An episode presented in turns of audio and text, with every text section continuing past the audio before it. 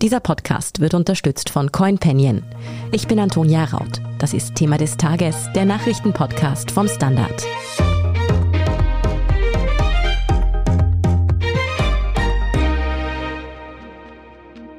In der Ukraine toben Kämpfe um die Hauptstadt Kiew. Schüsse nahe des Regierungsviertels sollen gefallen sein und auch in anderen Regionen des Landes befinden sich russische Truppen auf dem Vormarsch. Was im Kriegsgebiet wirklich vor sich geht, ist zwischen russischer Propaganda und vielen Falschmeldungen schwierig zu sagen. Wir versuchen einen Überblick zu geben.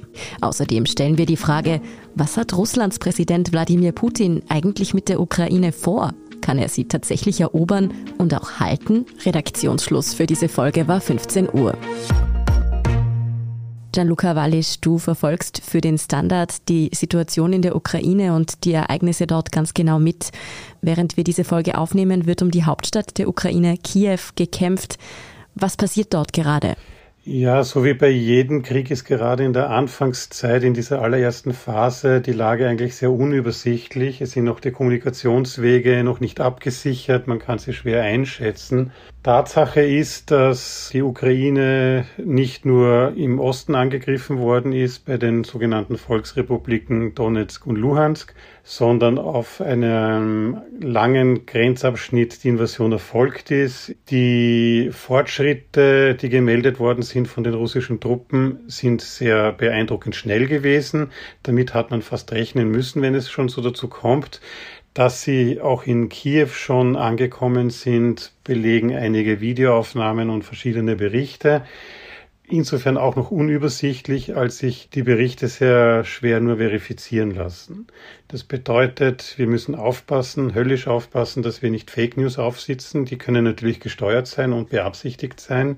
Das ist ja nicht zuletzt auch ein Land, das Weltmeister ist in Propaganda sondern auf der anderen Seite können sehr viele Informationen auch äh, irregeleitet sein oder aufgrund von Uninformiertheit oder falscher Einschätzung passieren. Also wenn wir auf den sozialen Medien zum Beispiel kurze Videosnippets sehen von irgendwelchen Einschlägen, von irgendwelchen Truppenbewegungen und so kann man sehr oft auch nicht verlässlich beurteilen, welches Kontingent, welches Armeekontingent ist das, sind das überhaupt russische Truppen, sind diese Aufnahmen tatsächlich von heute Nacht sind das Truppen, die tatsächlich in dieser Region sind und so weiter und so fort. Insofern ist es sehr schwierig, tatsächlich eine Lagebeurteilung zu machen. Fakt ist aber, dass wohl um die Hauptstadt Kiew Kämpfe derzeit laufen.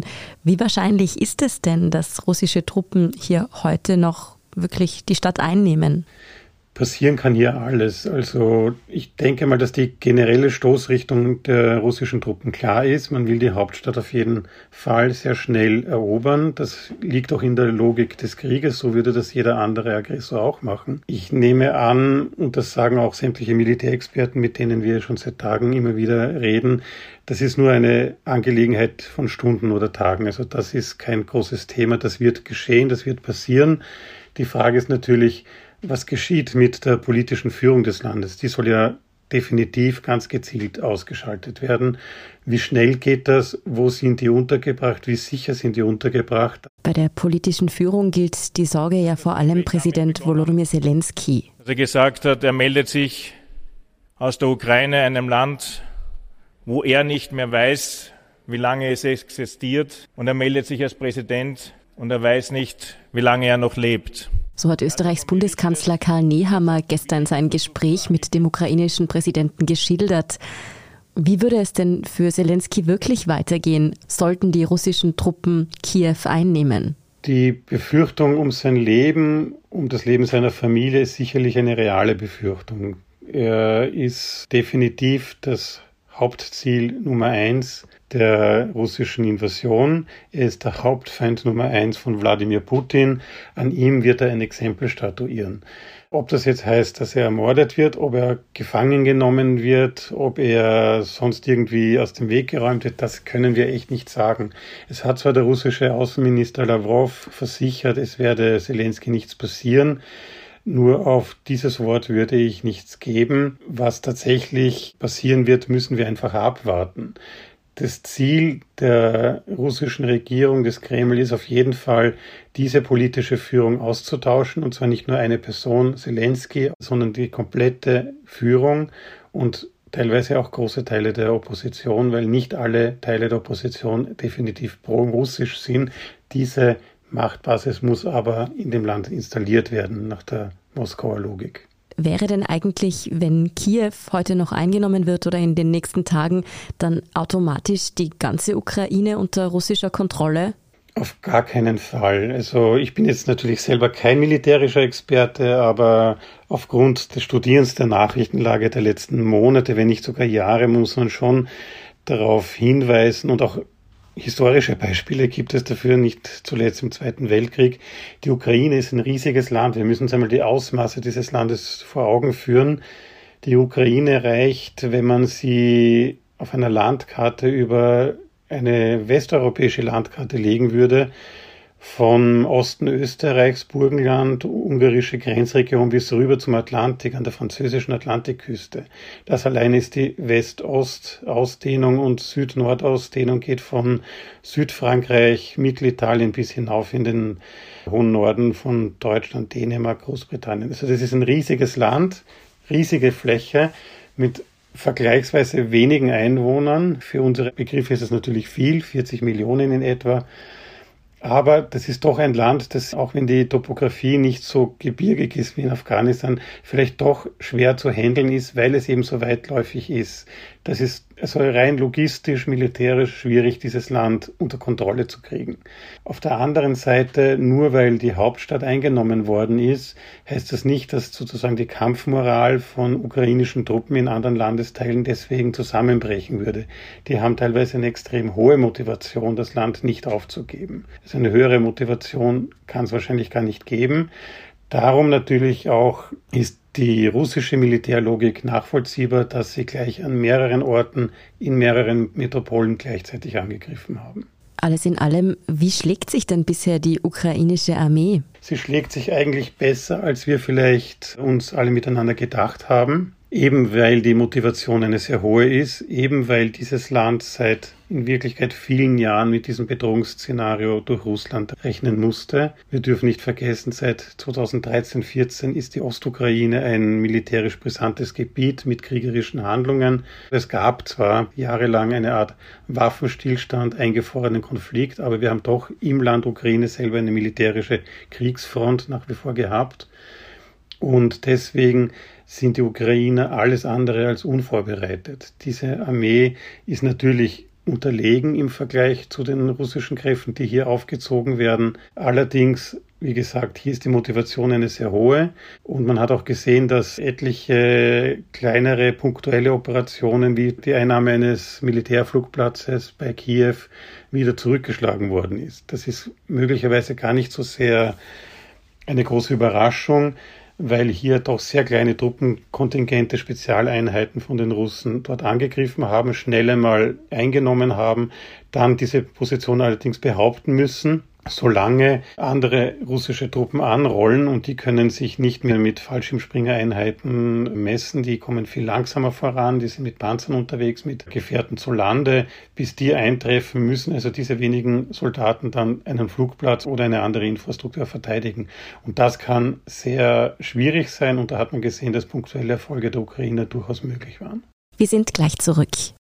CoinPanion begleitet dich mit Hilfe einer App auf deiner Reise in die Welt von NFTs, Metaverse und Krypto. Mit CoinPanion investierst du automatisiert in smarte Portfolios statt in einzelne Assets. Starte jetzt mit nur 50 Euro und sichere dir mit dem Code THEMA20 einen Einzahlungsbonus von 20 Euro on top. Investiere heute noch in die Welt von morgen mit CoinPanion, deinem Kryptomanager. www.coinpanion.at Gianluca, was wissen wir denn bisher über die Zahl der Opfer in der Ukraine? Ja, die Zahl der Opfer ist immer sehr, sehr schwierig. Wir wissen das auch aus anderen militärischen Konflikten. Dieser Bodycount, wie das so makaber heißt, ist sehr, sehr schwierig logistisch durchzuführen und natürlich auch sehr, sehr skeptisch zu beurteilen, je nachdem, wer ist die Quelle, die solche Daten zur Verfügung stellt. Also was wir hören von hunderten Toten in diesen ersten paar 24 Stunden oder ersten eineinhalb Tagen, ist absolut nachvollziehbar. Dass es auch viele Tote geben wird im zivilen Bereich, ist ebenfalls nachvollziehbar. weil die Angriffsziele der Russen nicht dermaßen chirurgisch präzise sein werden, dass sie wirklich nur militärische Einrichtungen betreffen. Aber ist es denkbar, dass die ukrainische Armee wirklich die russische Invasion zurückschlägt? Da sagen alle Militärexperten nein. Also das ist kein Kapitel, das offen bleiben wird. Über kurz oder lang werden diese Kämpfe enden mit einer Übermacht Russlands. Wir werden auch sehen, dass es eine andere politische Führung geben wird. Das ist alles eine Frage von Tagen, vielleicht von Wochen, wahrscheinlich doch eher nur von Tagen. Was allerdings sein wird, so ähnlich wie man das auch in vielen anderen Ländern sieht, wenn eine Armee einen Einmarsch plant und durchführt, bedeutet das nicht, dass mit Ende der Kampfhandlungen das Land tatsächlich erobert ist. Wir haben gesehen im Irak, wir haben gesehen in Afghanistan, hier geht der Konflikt teilweise jahrelang weiter. Es ist die Frage der russischen Militäroperation, wie genau, wie gründlich sie ist und wie sehr sie wirklich die, in diesem Fall dann Widerstandsstrukturen in der Ukraine auflösen und zerschlagen kann. Das ist ein zweites Kapitel, über das wir momentan wirklich nur spekulieren können. Du hast vorher angesprochen, dass Putin wohl danach strebt, die politische Führung in der Ukraine auszutauschen auch die nicht prorussische Opposition auszuschalten. Aber welches Ziel verfolgt er im Großen? Was hat er mit der Ukraine vor? Die Ukraine gehört einfach in seinem Verständnis zu dem, was er als das große Russland begreift. Also das ist einfach für ihn ein natürliches Habitat Russlands. Man hat das gesehen 2014, als er sich die Krim geholt hat. Damals hat die internationale Öffentlichkeit kaum oder nicht reagiert. Vielleicht hat er gedacht, dass es mit dieser Geschichte jetzt im Handstreich auch das Gleiche sein würde. Da hat er sich wahrscheinlich schwer verkalkuliert. Auf einer wirtschaftlichen Ebene gibt es massiven Widerstand. Die Ukraine gehört also mehr oder weniger zum russischen Verständnis seiner Politik. Es ist, wie schon gesagt, flächenmäßig ein sehr, sehr großes Land mit unglaublichen Ressourcen, nicht zuletzt Getreideproduktion, nicht zuletzt der Anstoß an das Schwarze Meer und so weiter. Es gibt also geostrategisch sehr viele gute Gründe für ihn, die Ukraine haben zu wollen. Und es gibt dann in einer weiteren Folge, sollte er das wirklich mal geschafft haben und sollte er nicht eingebremst werden durch den Westen mit Wirtschaftssanktionen, weitere Ziele, die er sich vornehmen könnte, wie Moldau oder Georgien. Auch hier haben wir schon bei Georgien 2008 gesehen, das ist ein Land, das absolut im Bereich, im Machtanspruchsbereich, sagen wir es mal so, von Wladimir Putin sein wird.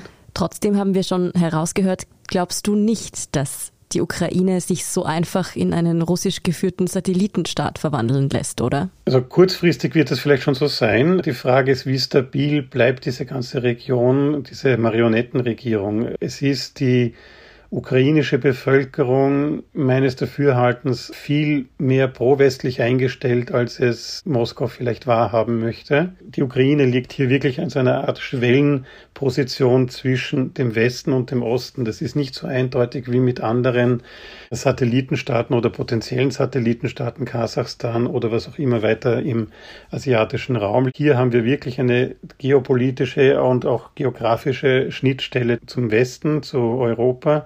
Und ich glaube, dass hier die Operation sozusagen das Vorhaben, die Ukraine zu einem willfährigen Vasallen, Satellitenstaat, Marionettenregierung und so weiter dauerhaft zu führen, sehr, sehr schwierig durchzuführen sein wird. Dass die ukrainische Armee jetzt kurzfristig den russischen Truppen länger standhalten kann, ist also unwahrscheinlich. Ob Russland die Ukraine aber länger unter Kontrolle halten könnte, das steht in den Sternen.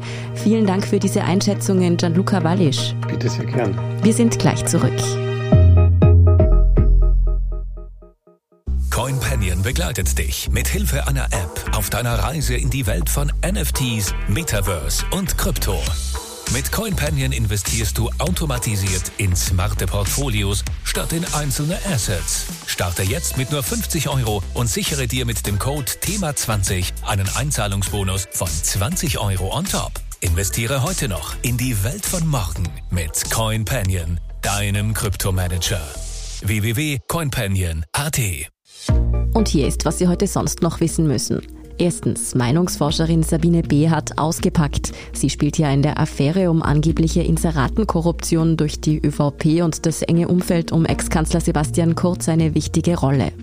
B war im Herbst vorübergehend festgenommen worden. Bei Einvernahmen hat sie dann einige der Vorwürfe bestätigt. So räumte sie ein, dass das Finanzministerium für politische Fragen bezahlt habe.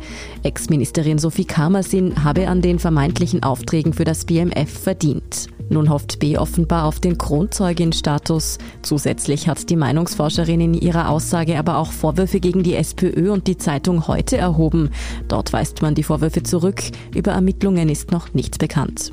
Mehr über das Geständnis der Meinungsforscherin Sabine B. und alles weitere zum aktuellen Weltgeschehen lesen Sie wie immer auf der Standard.at. Dort finden Sie übrigens auch den Newsticker zum Ukraine-Krieg, wo Sie immer up to date bleiben. Danke fürs Zuhören und all jenen, die uns auf Apple Podcasts oder Spotify folgen, uns eine nette Rezension geschrieben oder eine 5-Sterne-Bewertung gegeben haben. Und ein ganz besonders großes Dankeschön all jenen, die unsere Arbeit mit einem Standard-Abo oder einem Premium-Abo über Apple Podcasts unterstützen. Das hilft uns wirklich sehr, also gerne auch Freunden Freunden und Freundinnen weiterempfehlen. Verbesserungsvorschläge und Themenideen schicken Sie uns am besten an podcast.derstandard.at. Ich bin Antonia Raut. Baba und bis zum nächsten Mal.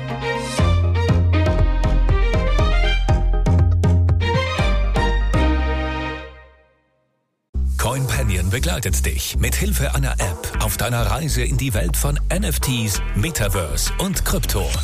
Mit CoinPanion investierst du automatisiert in smarte Portfolios statt in einzelne Assets. Starte jetzt mit nur 50 Euro und sichere dir mit dem Code THEMA20 einen Einzahlungsbonus von 20 Euro on top. Investiere heute noch in die Welt von morgen mit CoinPanion, deinem Kryptomanager. www.coinpanion.at